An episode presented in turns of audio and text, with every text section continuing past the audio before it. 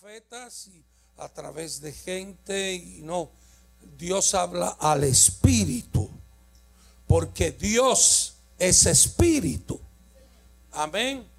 Y, y los que andan en el espíritu andan conforme a como Dios quiere que ande.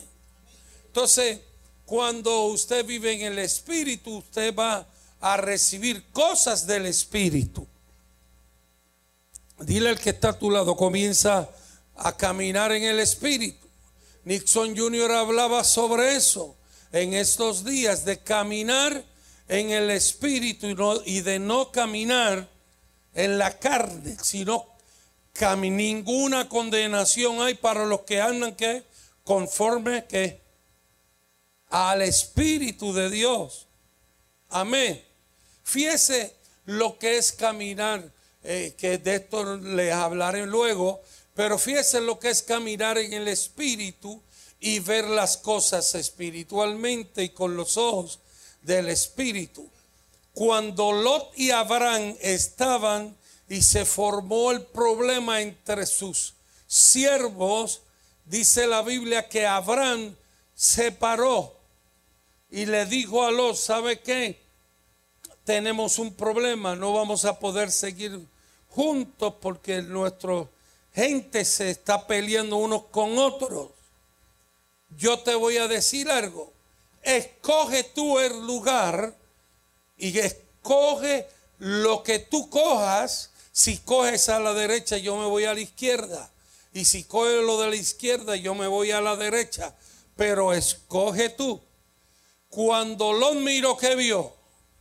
La llanura, el guiso. Pero cerca de la llanura estaba Sodoma y Gomorra.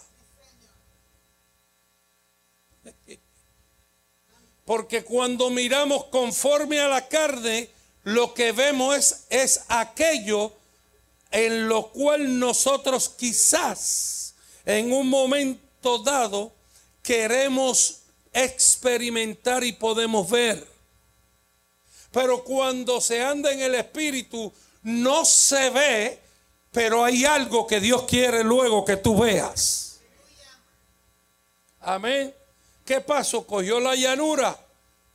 Y dice que cuando usted lee la palabra del Señor, dice que siguió ah, montando cas- eh, tiendas, tiendas, tiendas, tiendas, hasta que llegó a Sodoma. Mucho terreno fue bendecido, pero llegó a dónde? ¿Qué había en Sodoma? Abraham, aunque estaba en la montaña, estaba cerca de Dios. Amén. Por eso es que hay que comenzar a ver las cosas como en el Espíritu. Pero el es necesario, me encanta, el es necesario que mire lo que dice eh, Lucas capítulo 19 versículo 5 que dice, cuando Jesús llegó a aquel lugar mirando hacia arriba, le vio y le dijo que un saqueo, date que, date prisa. ¿Y qué le dice?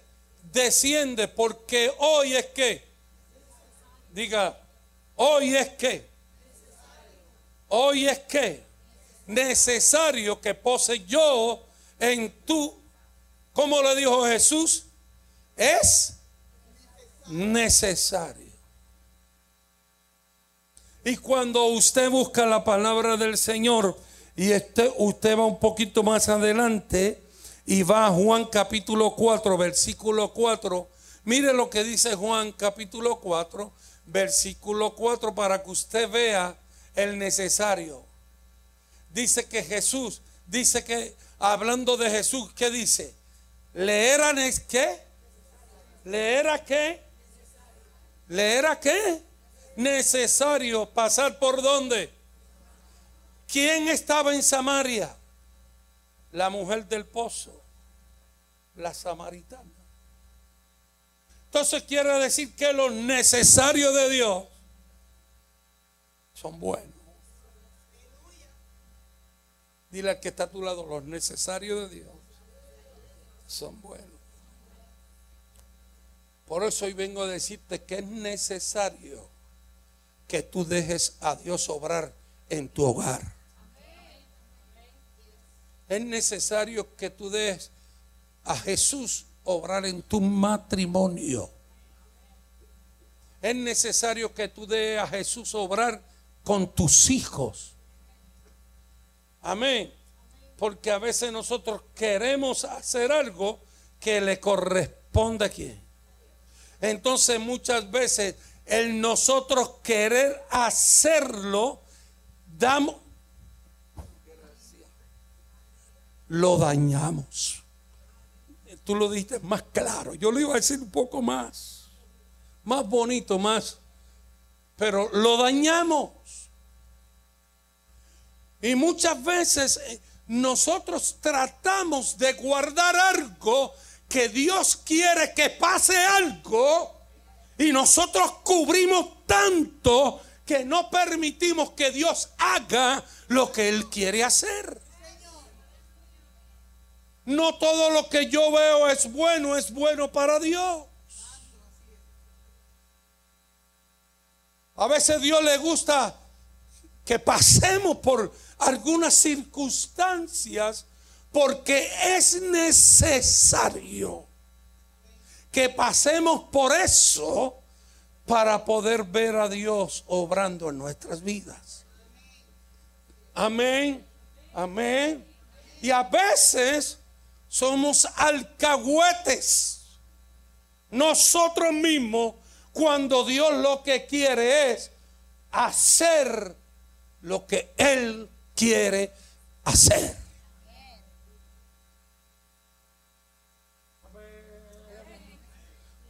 Amén. Sigo predicando. Ahora cuando busca y buscamos necesario, me gusta en el diccionario lo que quiere decir necesario, una palabra que a lo mejor sabemos y hemos oído tanto, y, pero cuando usted busca la definición dice que, que debe suceder y que debe suceder inevitablemente. Dos, que se realiza obligado o forzado por algo. Y tres, imprescindible para alguien o, algo, conveniente, muy útil Entonces le era necesario. Por eso yo puse, el necesario de Dios trabaja con tu hoy. Algo va a suceder inevitablemente.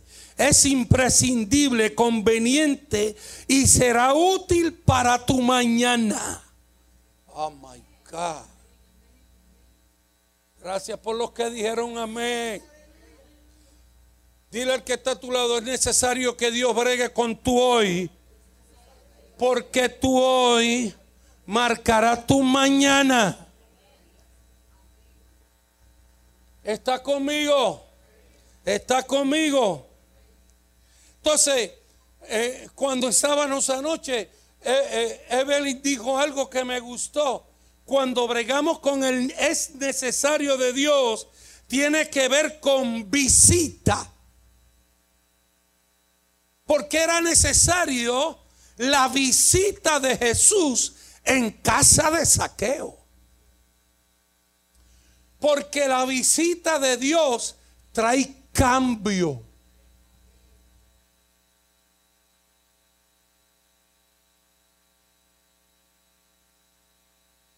La visita de Dios trae qué? Cambio. Amén.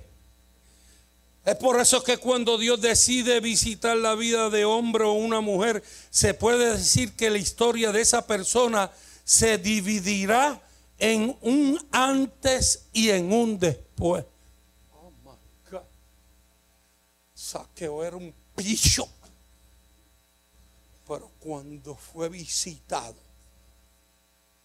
fue cambiado por aquella visita por eso Jesús le dice, es necesario que te bajes del árbol, es necesario que yo pose en tu casa, porque tú hoy cambiarás tu mañana para siempre.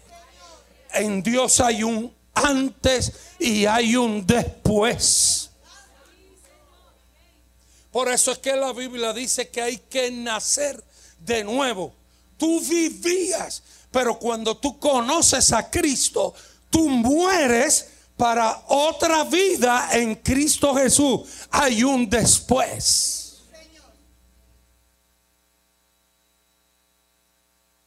Aleluya. Esto está bueno, este tema me gusta. Amanecí pensando, es necesario, es necesario, es necesario. Si nosotros pudiéramos entender el necesario, eh, es que, que Jesús nos dice, mira, es necesario que me dejes trabajar. Es necesario que yo obre en tu casa.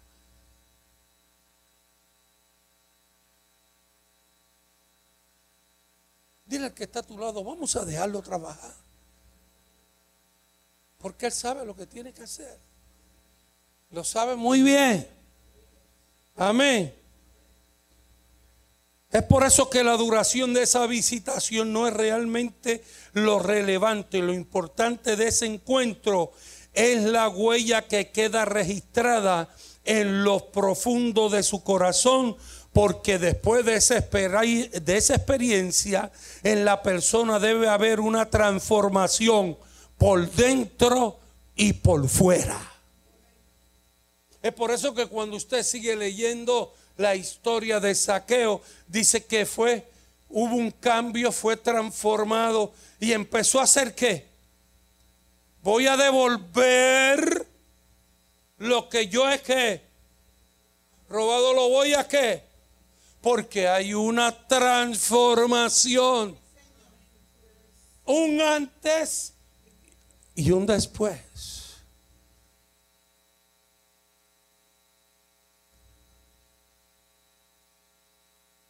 Amén. Amén.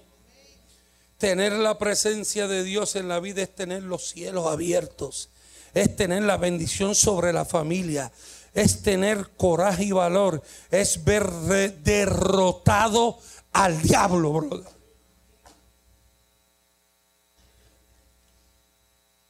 Dile que está a tu lado, ¿sabes qué? El diablo está derrotado. Cristo lo venció en la cruz del Calvario. Oh my God. No deje que se trepe, no deje que se levante. Aleluya, porque es un derrotado. Yo no he oído gente decir, ay, ten cuidado que a veces dice que tiene el, diablo debajo de los pies y se levanta y te da una baliza y se será a ti. Porque eso no es lo que dice la Biblia. La Biblia dice que fue derrotado en la cruz del Calvario y nos dio todo poder, toda autoridad sobre principados, sobre potestades, sobre el infierno, sobre los demonios. He aquí en mi nombre echarán fuera demonios, sanarán enfermos.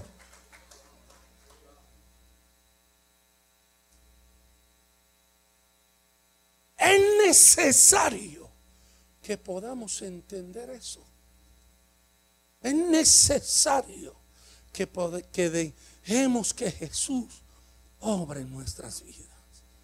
Es necesario que pase y que esté en nuestro hogar. ¿Qué señales hay cuando Dios visita un creyente? A veces los cristianos creen que la evidencia más notoria es oír hablar en lenguas angelicales a un creyente. Y eso es parte, es parte de la verdad. Pero también hay que decir que una visitación de parte del Señor se conoce por el testimonio.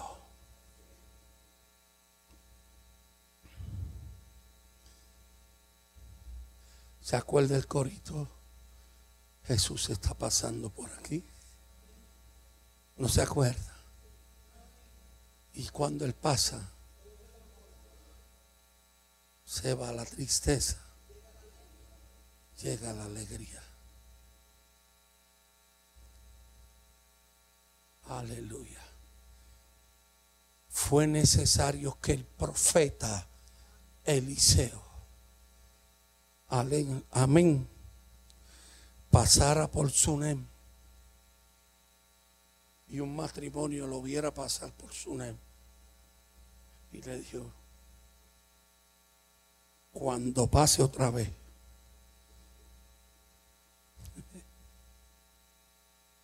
lo vamos a invitar a casa.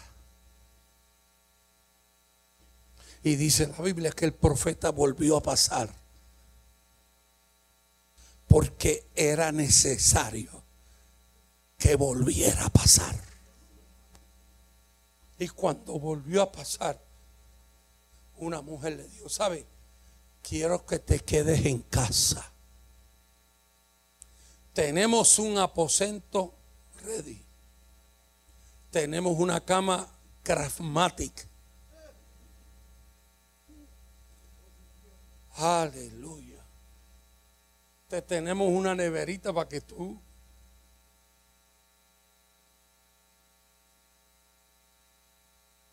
tenemos una ducha con agua caliente.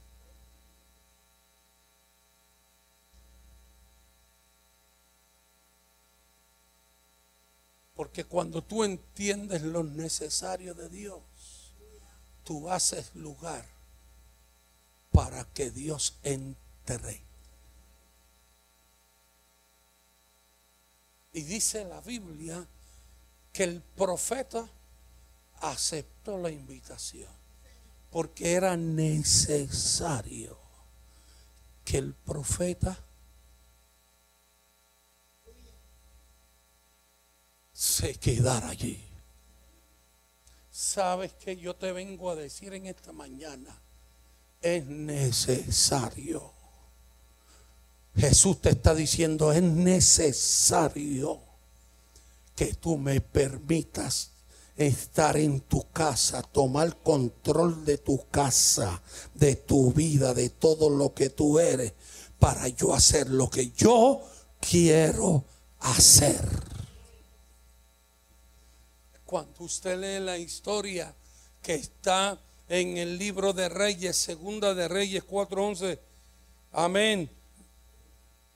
Por eso es que todo comenzó cuando la esposa comprendió la verdadera importancia de la visita de un hombre de Dios como Eliseo en, en su casa. Y fue así como se puso de acuerdo con su marido para hacerle una habitación especial y poder alojarlo cuando pasara por la ciudad ellos atrajeron la presencia de Dios a su casa. Te lo voy a repetir. Ellos atrajeron la presencia de Dios a su casa. ¿Estás tú atrayendo la presencia de Dios a tu casa?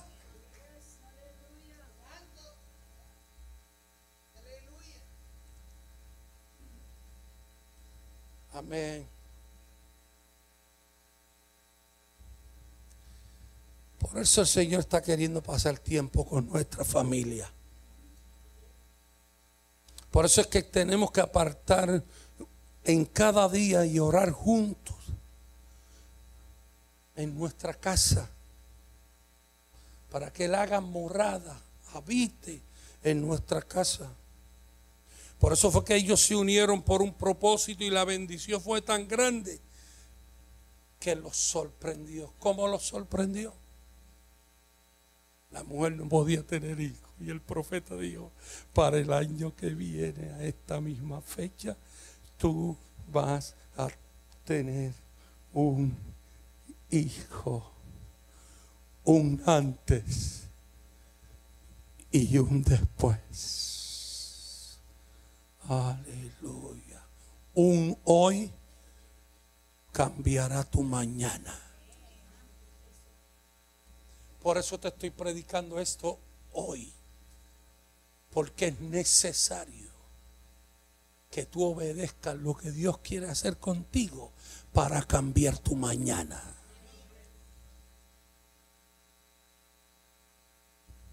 Amén. Entonces, si hay cambio, diga cambio.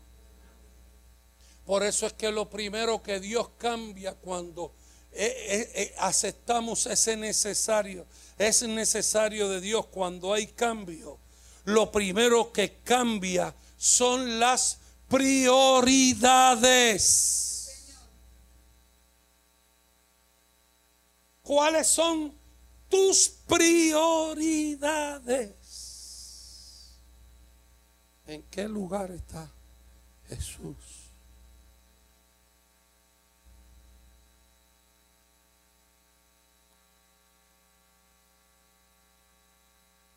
Escuchaba un predicador que decía la prioridad de Lot era llegar a Sodoma y Gomorra, porque su prioridad era la económica,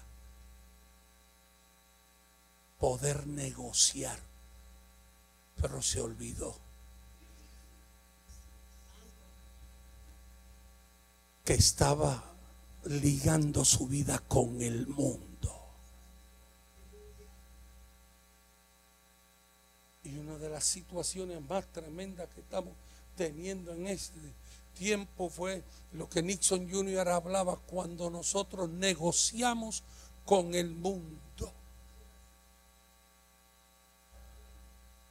Y no nos damos cuenta que hemos cambiado de prioridades.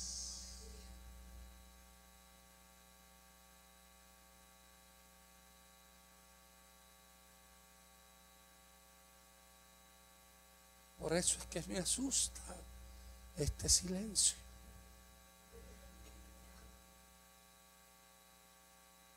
Por el que me está escuchando.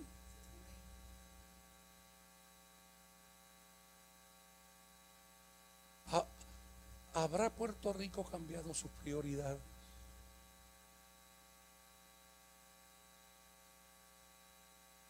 Hemos cambiado nuestras prioridades en nuestras casas, en nuestros hogares.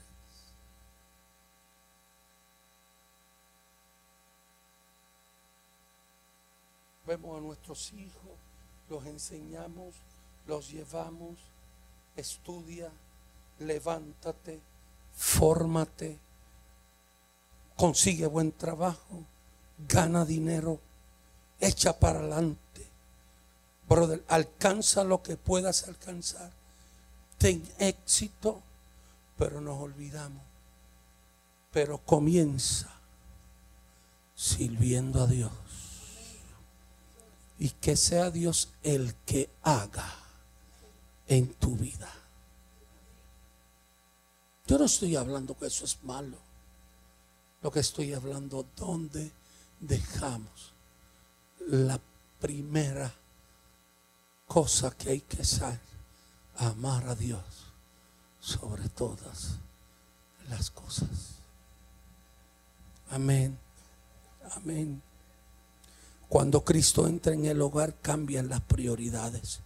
Dios primero, su palabra primero, la vida eterna primero. Todo gira en torno a Cristo Jesús. Mas busca primeramente el reino de Dios y su justicia y todas estas cosas os serán añadidas. Esa es una verdadera conversión. El hombre que vivía siendo su propia prioridad, ahora rinde culto primero a Dios. Antes todo giraba en torno a Él, ahora todo gira en torno a Dios.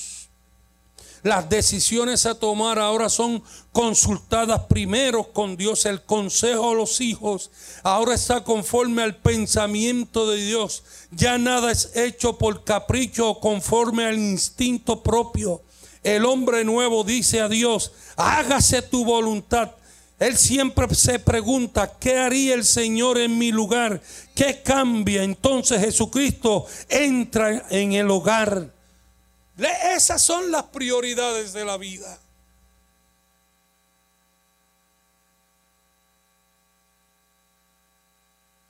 Amén.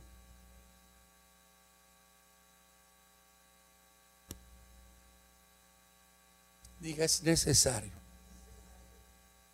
que Dios cambie mis prioridades.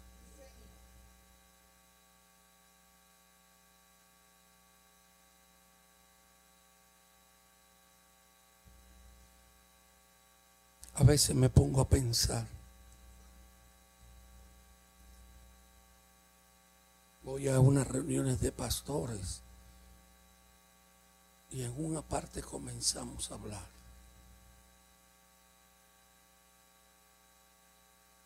Y todos tenemos la misma pregunta. ¿Qué está pasándole a la gente?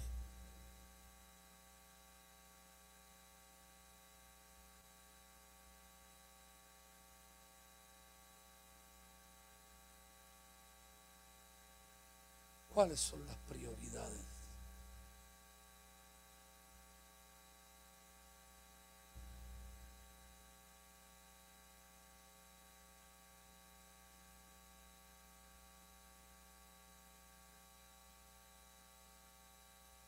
Cuando el Señor trabaja con nosotros,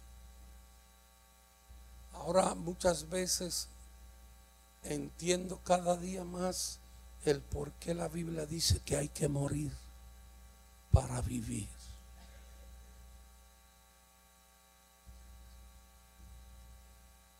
Amén. Amén. Si no morimos, no podemos vivir. Y si el grano de trigo no muere,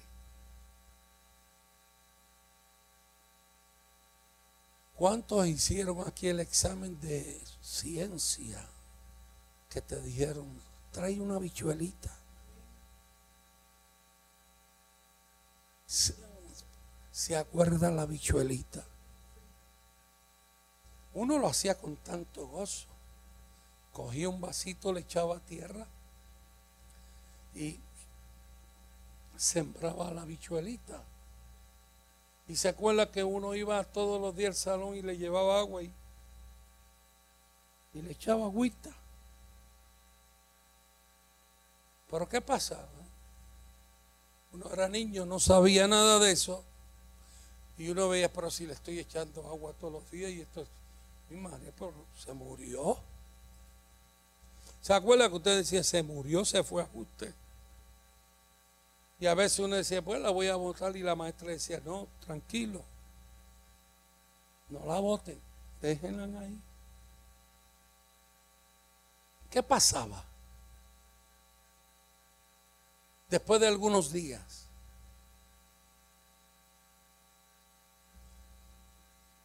lo que parecía muerto germinaba una florcita y comenzaba algo nuevo. Y usted decía, wow, usted se, usted se llamaba el sembrador más bravo que había. Y todo por una habichuela. Y de momento usted veía que como un arbolito era, ¿verdad? Una, como una plantita linda. Y- ¿Qué nos querían enseñar? Las maestras aquí, ¿qué enseñaban? ¿Cuál era el propósito? El proceso.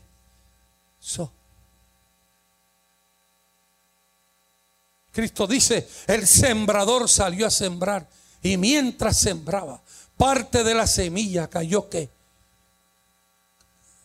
junto al camino y vinieron las aves y qué. Otra parte cayó en donde? En Pedregar. ¿Y qué pasó? Salió el sol y qué? La quemó. En en espino y los espinos que la ahogaron pero parte cayó en buena tierra. Aleluya, aleluya. Porque era necesario, oh my God, porque el problema no estaba en la semilla, el problema estaba en el terreno. Amén.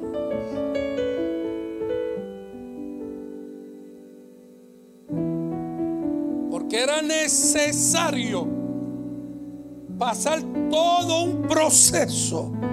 Y el proceso de muerte para salir una flor nueva.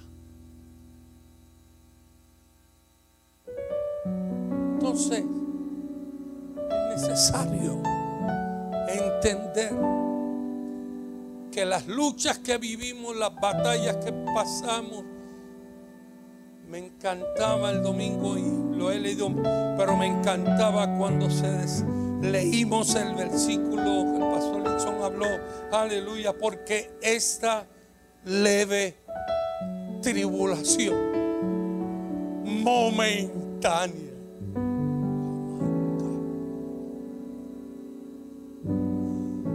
porque la bichuelita se veía fea. Pero era algo momentáneo, era algo temporero. Porque mientras usted y yo no lo veíamos, dentro y abajo en la tierra estaba echando qué? Raíces. Dile al que está a tu lado, ¿sabes qué? Tú eres la habichuelita.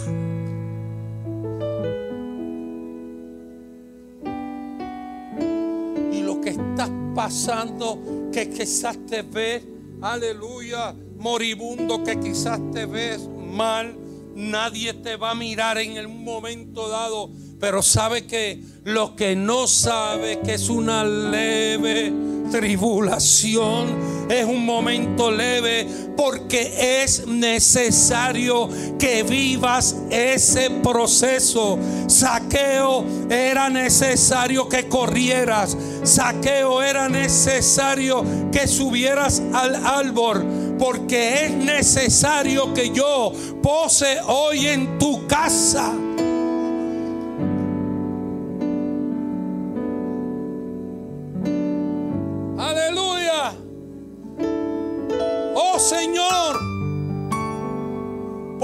Vamos a Samaria? Y dice la Biblia, porque es necesario que pase por Samaria, porque hay una mujer que me está esperando sentada en un pozo de agua que necesita beber de un agua que nunca jamás tendrá más sed.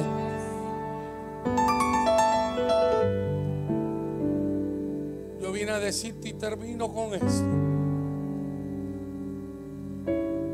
Necesario una visitación.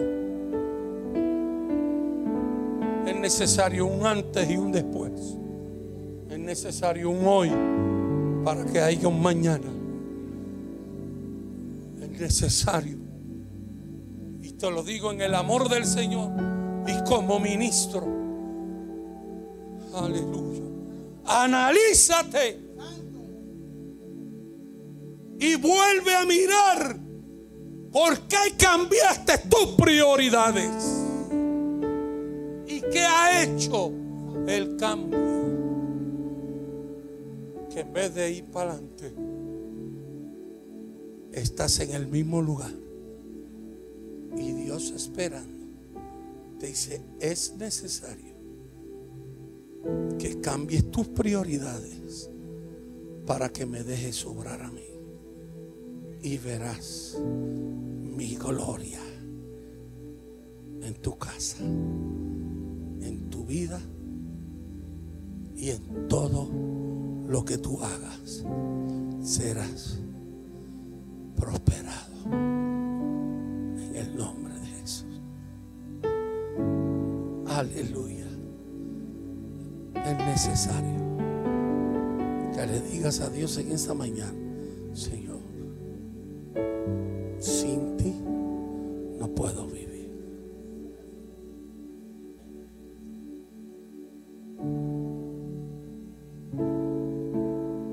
Yo antes me gozaba en ti. Yo antes me gozaba los cultos. Yo antes adoraba. Yo antes cantaba. Yo antes hacía. Yo antes buscaba pero cambié mi prioridad. Trato de sentir gozo, me falta algo. sé lo que te falta. Y Jesús te dice en esta mañana, es necesario que bajes del árbol. Que bajes, que bajes de la altura. Porque yo voy a posar hoy